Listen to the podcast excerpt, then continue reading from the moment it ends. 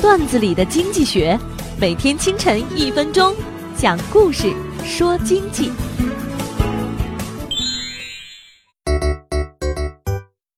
小张在报社上班，整天抱怨自己怀才不遇。小张的报道都是些街头巷尾的事情。我当时跟他说：“你这个时候走，岂不是给总编留下了笑话你的把柄？你要做出更棒的报道，再拍屁股走人。”后来，小张停止了抱怨，报道越来越有深度，逐渐做到了报社的首席。当我再问他跳槽的事情时，他笑了笑说：“不走了。”现在我遇到伯乐了，我知道总编已经任命他为调查部主任了。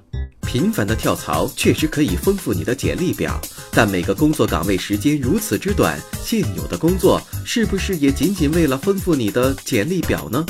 不断的抱怨只会让你的天空乌云密布，削弱你的创造力。在职场上，老板们都是过来人，当然希望人尽其才，物尽其用。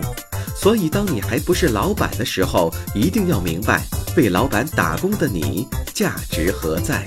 本栏目由财经榜中榜之路上说头条与上山微电台联合制作。我低头走过一路山岗，云冲向沉沦已久的沧桑。